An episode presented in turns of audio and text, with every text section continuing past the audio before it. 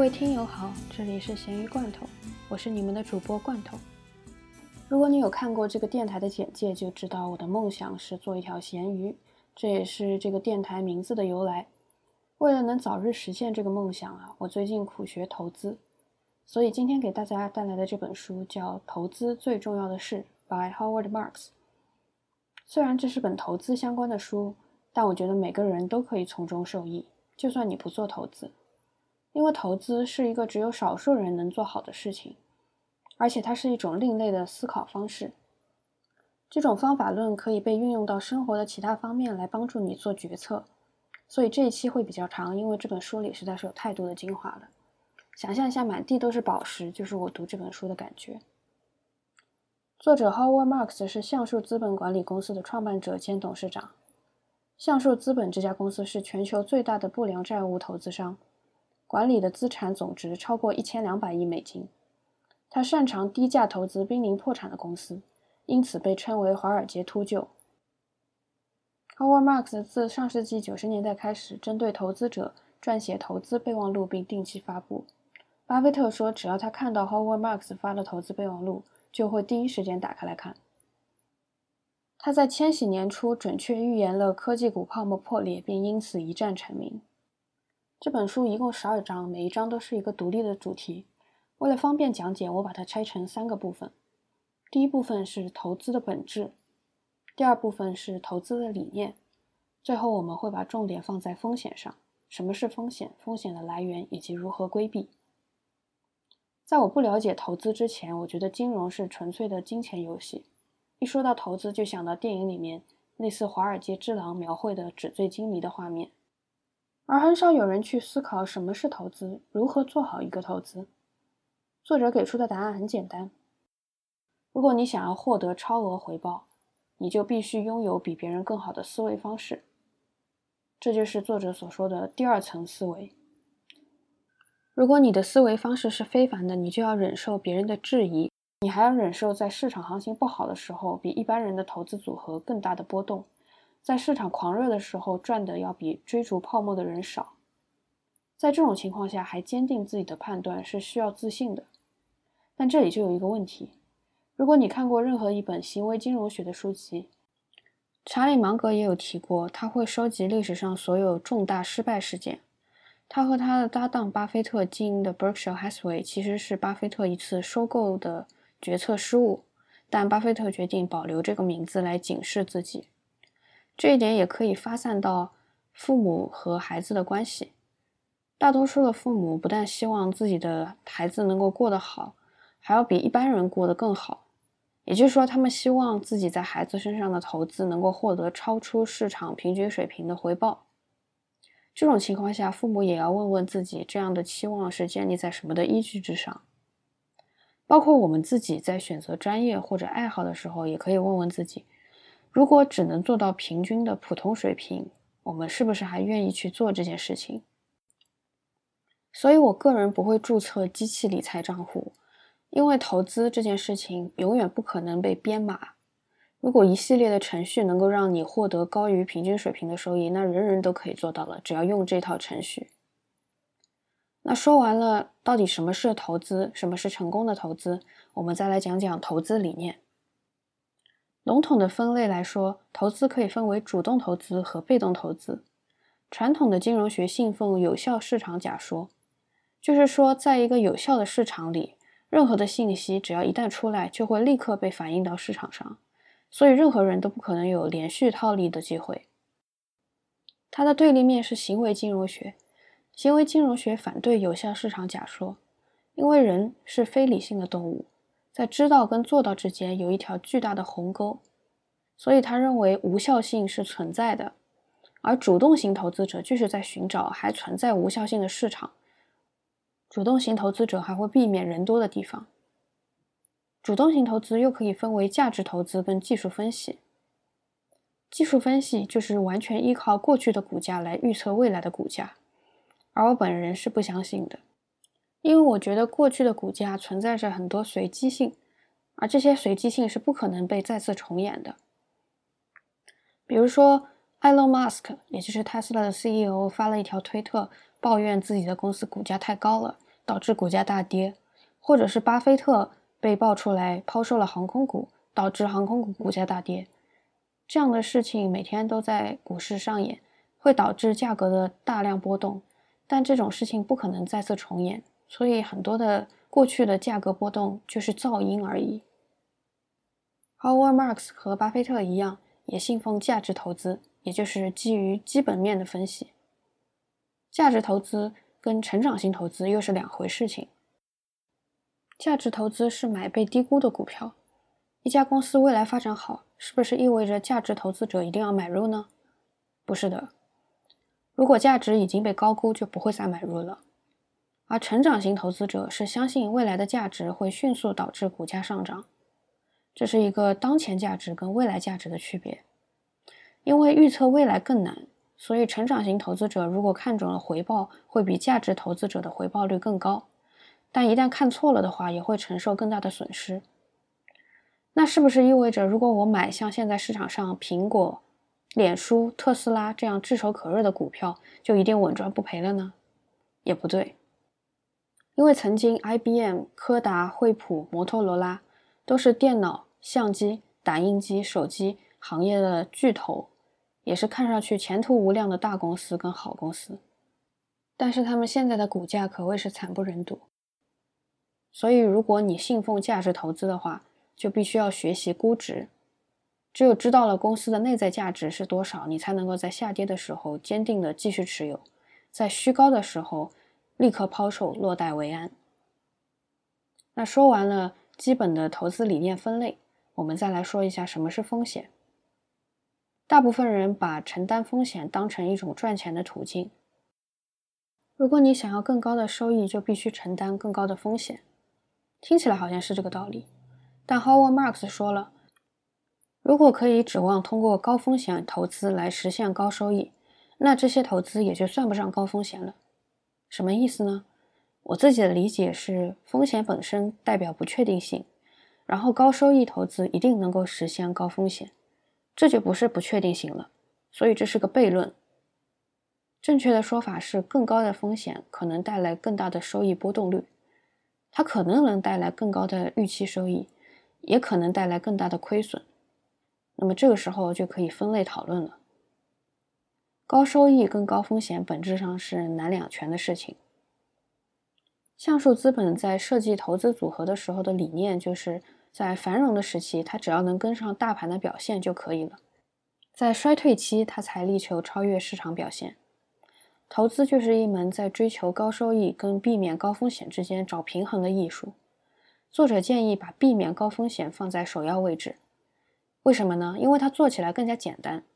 高收益要求你一定要预测未来，而避免高风险只需要你收集已知的信息，做好自己的功课。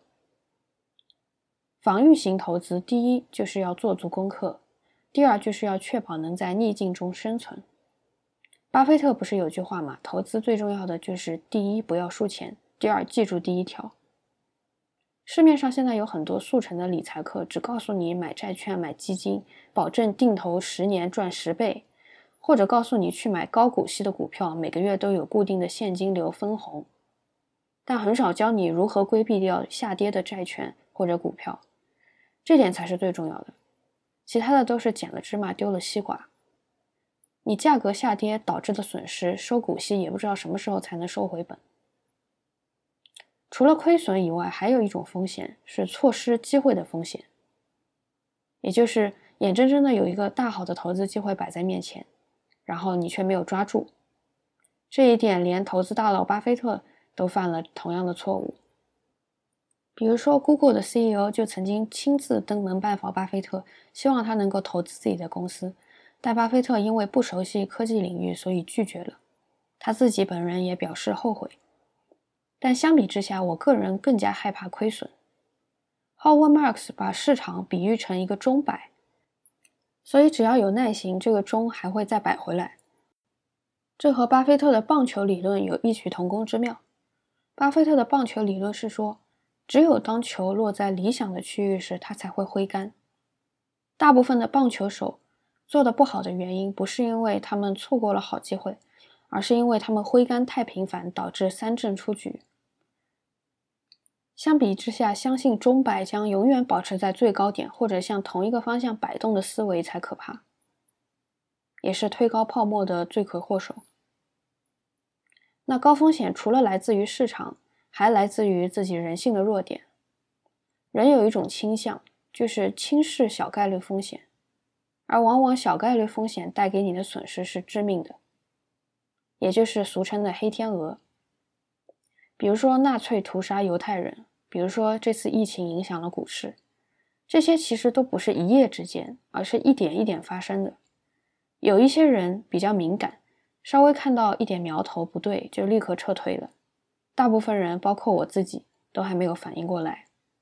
锻炼这种对风险的嗅觉和敏锐度也是必须的。而且还有一点更致命的是，风险是很难复盘回顾的。因为现实当中并没有控制组和对照组，就算你获益了，也就是潜在的风险没有发生，没有发生，你也就不可能知道发生了是一种什么样的情况了。人总是会低估风险，而现实会比你预想的还要糟糕的多。我觉得现实跟预设之间的不匹配，可能是大部分痛苦的源泉。所以，价值投资者会告诉你，遇到好的股票之后，给出一个估值。然后把这个估值调低百分之二十，才是你合适的买入价格。这百分之二十就相当于一个安全网，在最坏的情况来临的时候接住你，让你不至于摔得太惨。那既然我们有风险，能不能靠预测来规避掉这些风险呢？作者认为预测是有局限性的。他说，人在什么时候预测最有价值，并不是你预测对了就有价值。如果说未来只是历史的重演，那么人人都能预测准确了，只要好好看历史书就好了。所以说，只有当未来出乎意料，也就是有黑天鹅的时候，你的预测又准确，才有价值。但又有多少人能预测到黑天鹅呢？这也是为什么有经验的投资者会说：不要择时，不要择时，不要幻想能在抄底的时候抄到最低点。所以我自己。第一，不会把过多的精力放在预测短期的宏观环境或者大盘走势上，有一定的了解是好的，但也仅限于了解，其他的就是我能力范围之外的了。第二，不会做空，因为做多你只要知道一个大致的趋势，但做空要求你知道这个趋势发生的具体时间点，它的难度完全不一样，而且做多最多亏掉百分之百，把本金都亏掉。做空是有可能无限亏损的，因为如果你判断失误，股票涨了，不管多高，你都得买回来。做投资也好，人生也好，最大的对手就是自己。投资会放大你人性中的弱点，让你贪婪、恐惧、自负、嫉妒、从众。对于一个新手来说，赢钱远比输钱更可怕，因为他会分不清这成功是来自于运气还是自己的判断。投资非常吸引我的一点就是它是一个无限游戏，就是说，除非你这个钱准备全部拿出来花光，否则你的投资最终还是要回到市场的，不断的循环滚动，生生不息的，像是一个没有终点的游戏。所以运气也许短期内能够让你一时享受到走势的红利，但跟你认知不匹配的奖赏，最终还是会被市场收回去的。那么我们该如何应对呢？首先是要承认自己的弱点。我自己的习惯是会做交易日记，在买入的时候写下我买入这只股票所有的理由，然后在卖出的时候同样写下理由，做个对比看看。在持有的时候，我也体会过刚买入就跌了，这时候心里说不慌是不可能的。可以看看自己买入的理由是否还成立，如果还成立的话，那最终价格还是会回归正常的，心里就稍微安定了一点。而且不单单输钱要复盘，赢钱也要复盘。你判断正确的理由有哪些？市场用了多久才达到你的预期？等等。就像上一期深度工作里讲的一样，频繁在手机上查看你的证券账户会导致过度交易，所以我这边建议卸装手机上的交易软件。我自己的感想是，这本书并不是一本投资指南，不可能说看完一本书。就能让你入场，准备走向人生巅峰了。但是它可以让你对市场抱有敬畏之心，它至少可以让你走到坑前的时候稍微有点危机意识，避免掉市场上可以说百分之九十九的散户都在犯的错误。这本书的内容我们就讲到这里。凡是看这种有十几条理念的书，我会觉得很难消化，因为每一条都是作者用自己的经验总结出来的，不太可能照搬。尤其是投资的话，你今天看完可能会觉得有点道理，但等你自己操作的时候又想不起来了，或者说有些情况下你可能都没有意识到能够跟这些理念相关联。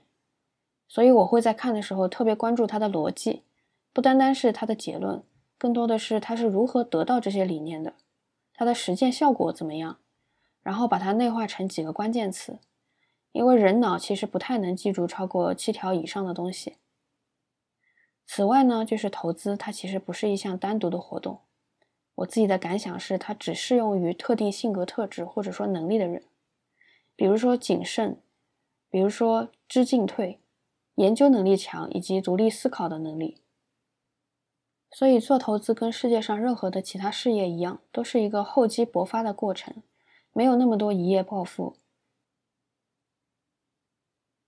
我最近会发现很多微博上的热搜话题，我不再感兴趣了。就是在没有点进去看之前，我已经自给自足，给自己一个答案了。所以我最近给自己定下的目标是去寻找更加优质的信息来源，比如说向巴菲特学习，订阅 Howard Marks 的投资备忘录。好了，这就是本期的全部内容。祝各位听友在投资之路上时刻保持清醒。我们下期再见。